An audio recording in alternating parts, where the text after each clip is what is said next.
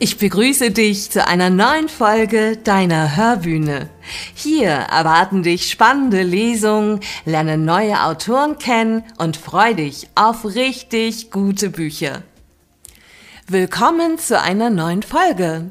Heute begrüße ich Jessie Killior auf der Hörbühne und sie stellt uns ihren Roman Other Sides, zwei Welten vor. Eine Fantasy- und Science-Fiction-Buchreihe und Jessie liest heute aus Band 1. Wer ist Jessie Killior? Jessie schreibt und illustriert schon, seit sie einen Stift halten kann. Die Idee zu ihrer Fantasy-Reihe Other kam ihr vor über 15 Jahren. Seither gestaltet sie alles rund um ihre Buchprojekte selbst von Illustrationen der Orte und der Figuren über die Karte der Welt, sogar als 3D-Modell, bis hin zum Buchtrailer und zur eigenen Schrift. Ihr Fantasy-Debüt Other Sides Zwei Welten handelt von zwei Seiten einer Mauer, zwei unterschiedlichen Welten und von Völkern, die sich auseinanderentwickelt haben. Es geht um Vorurteile, Mut, Freundschaft, Magie und auch die Liebe kommt nicht zu kurz. Und hier kommt eine Rezension von der Leserin Sabine Keck, die Folgendes geschrieben hat. In diesem Buch geht es um Aaron, die in einer Welt lebt, wo die Länder durch eine Mauer getrennt sind. In ihrer Heimat erzählt man sich Schlimmes über die Menschen im Norden. Doch Aaron kann nicht so recht daran glauben und macht sich daher auf die Reise in den Norden. Sie begegnet Ilja, der sie rettet, und somit schließt sie sich ihm an und er zeigt ihr sein Land. Viele Wendungen hat diese Geschichte und hat mich daher von Anfang an gefesselt. Ich bin so eingetaucht und konnte mir auch bildlich alles sehr gut vorstellen. Ich mag solche Geschichten sehr, da diese auch tiefgründig ist. Auf jeden Fall war ich fasziniert von der erschaffenen Welt und auch die Protagonisten waren mir sehr sympathisch. Ich hatte tolle Lesestunden und kann dieses Buch auf jeden Fall empfehlen. Und jetzt geht es los. Ich wünsche euch viel Freude beim Zuhören. Hallo da draußen. Erstmal vielen, vielen Dank, dass ich hier dabei sein darf. Dieses Jahr, im Januar, habe ich meinen ersten Fantasy-Roman Other Zwei Welten veröffentlicht. Und noch Ende des Jahres soll auch der zweite Teil der Reihe dazukommen. Die Welt von Other Sides ist zweigeteilt. Die zwei Länder des Südens und die drei Länder des Nordens stehen seit Generationen in Konflikt miteinander. Nach Jahren des Krieges wurde eine Mauer errichtet, die sie voneinander abschottet. Seither entwickeln sie sich in völlig unterschiedliche Richtungen. Wo der Süden auf die Technik schwört, nutzt der Norden Magie. Während sich die Länder also weiterentwickeln und die Jahre dahin fließen, gerät das Wissen über die anderen in Vergessenheit. Nur wenige geben es über Generationen hinweg weiter. Doch diese wenigen vermögen es, die Flamme der Neugier bei der jungen Generation zu entfachen. Zumindest bei einigen.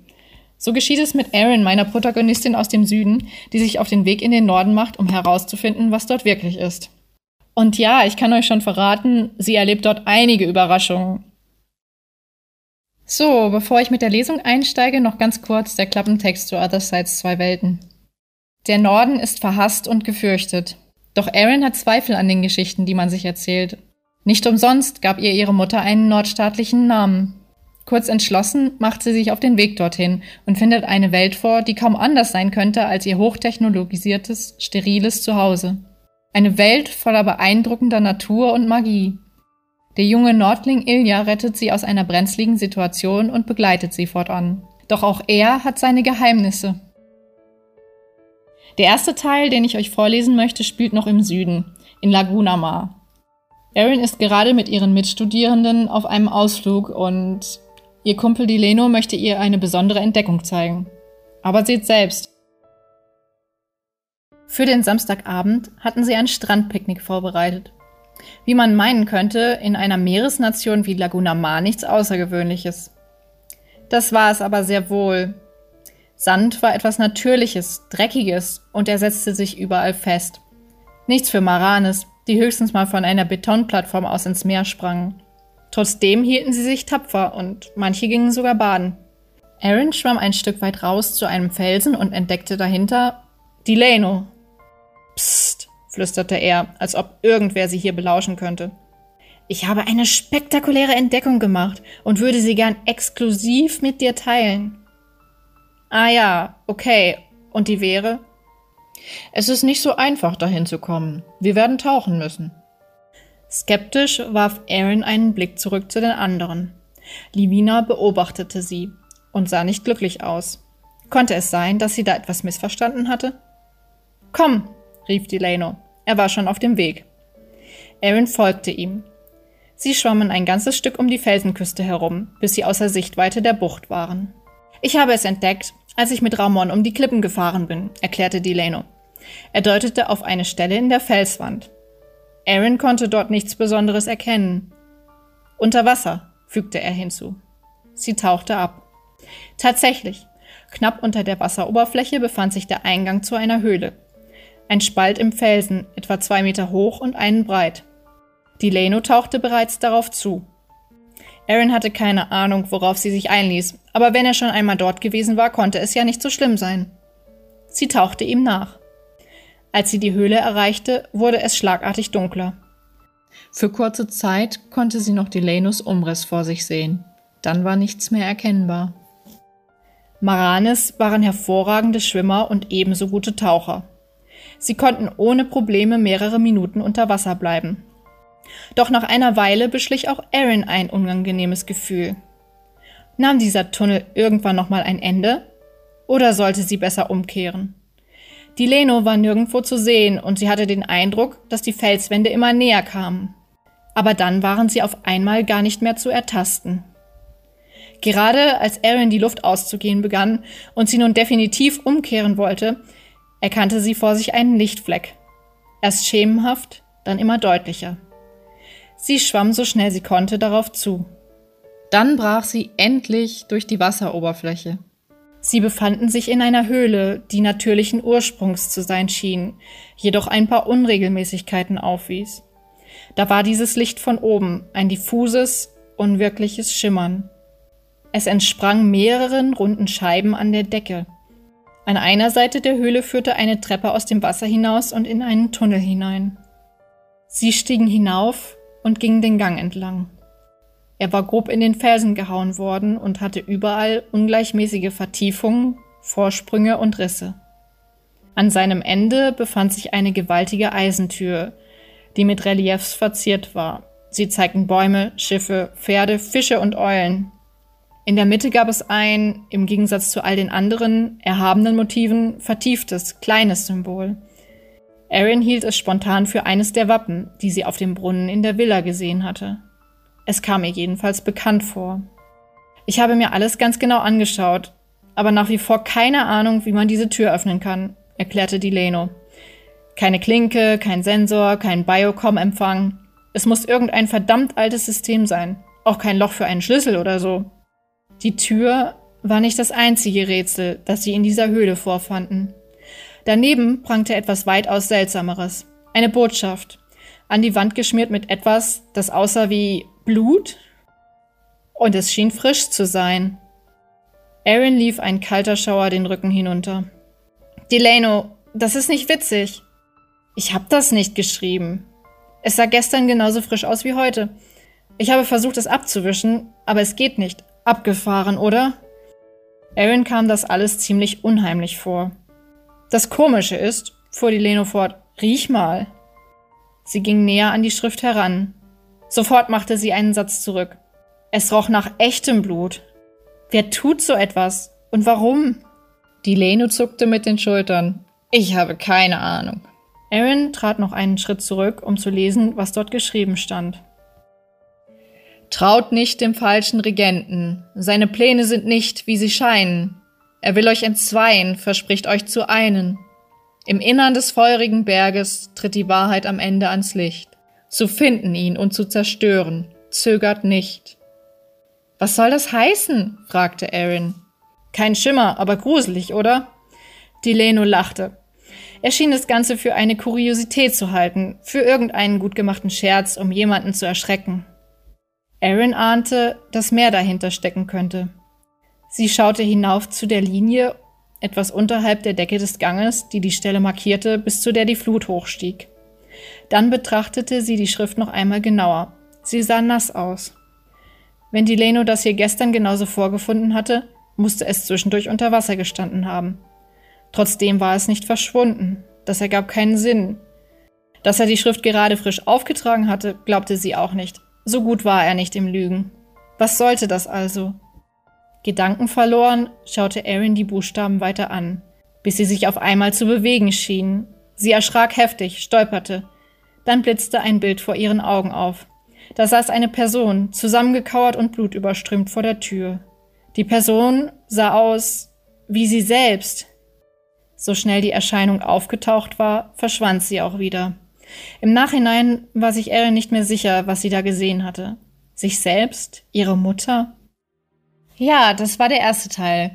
Und nun lese ich euch eine Szene vor, die im Norden auf der anderen Seite der Mauer spielt.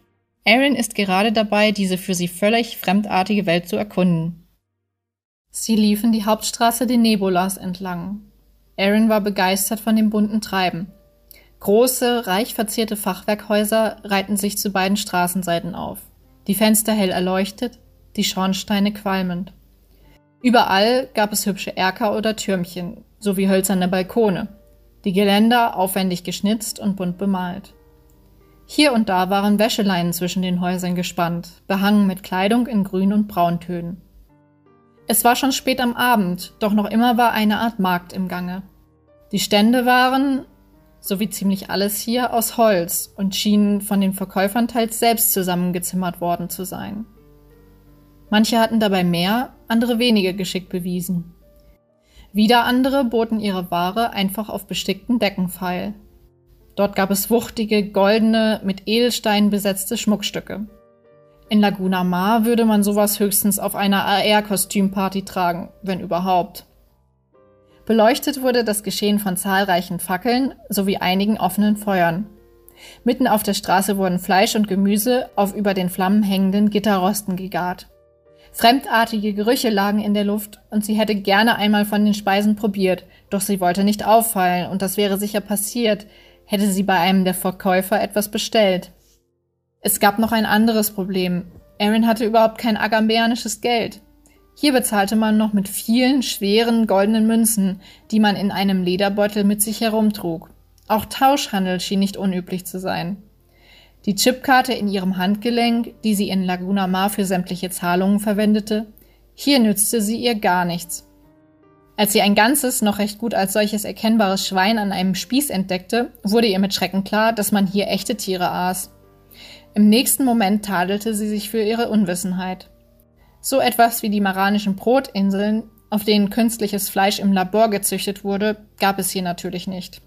Sie wandte ihren Blick von dem Tier ab und ging weiter. Fasziniert blieb sie vor einem Stand stehen, an dem verschiedenfarbige Kristalle verkauft wurden, einige davon gleich mit den Steinen, auf denen sie gewachsen waren. Erin hätte sich gerne weiter umgesehen, doch Ilja bedeutete ihr, in eine Seitengasse einzubiegen. Vor einer niedrigen Holztür blieb er stehen und klopfte an. Er wartete, dann klopfte er nochmal. Niemand öffnete. Wie unpässlich, sagte er. Die Besitzer scheinen nicht da zu sein. Er trat ein paar Schritte zurück, hob einen Kieselstein vom Boden auf und schmiss ihn an eine Fensterscheibe ganz oben in einer Dachgaube. Aaron bewunderte seine Treffsicherheit. Kurz darauf öffnete sich das Fenster und Balduins rot umrahmter Kopf erschien. Schon gut, schon gut, ich komme runter und mache euch auf. Woher hatte Ilja gewusst, wo Balduins Zimmer war? Aaron stellte sich gerade so einige Fragen. Derweil führte Balduin sie zunächst durch einen niedrigen Flur und dann eine schmale Treppe hinauf in eine der Dachkammern. Es war ein winziger Raum, die Wände mit Holzpaneelen verkleidet, und in der Dachgaube vor dem Fenster stand ein hölzernes Einzelbett. Es tut mir leid, sagte Balduin zu Ilja, aber dein übliches Zimmer ist leider schon belegt, so wie alle anderen auch.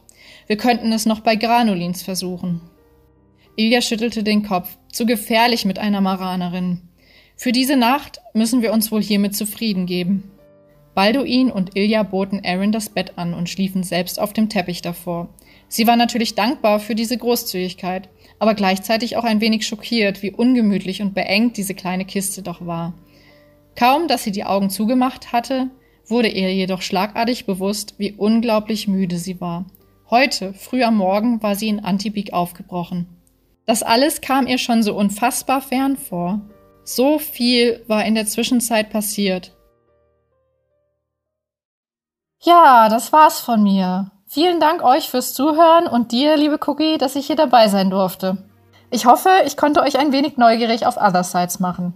Wenn ihr mehr darüber erfahren wollt, schaut gerne mal auf meiner Website vorbei. Dort gibt es jede Menge Illustrationen und Hintergrundinfos.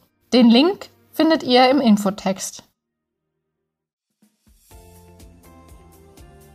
Vielen Dank, liebe Jessie, für deine mitreißende Lesung aus Other Sides Zwei Welten. Es ist mir eine große Freude, dass du uns in deinen Roman mitgenommen und ziemlich neugierig gemacht hast. Und wo findest du das Buch? Other Sides Zwei Welten gibt es als E-Book oder Taschenbuch überall, wo es Bücher gibt. Die Links zu den Shops findet ihr auf dem Linktree von Jessie. Und noch eine tolle Nachricht. Es dauert nicht mehr lang bis zur Veröffentlichung von Band 2. Besuche Jessie auf ihrer Autorenwebseite, denn hier gibt es auch ihre tollen Illustrationen zu sehen und folge ihr auf Instagram. Alle Links findest du natürlich in den Show Notes. Danke, dass du uns heute zugehört hast. Wir hören uns bald wieder mit einer neuen spannenden Folge. Deine Cookie.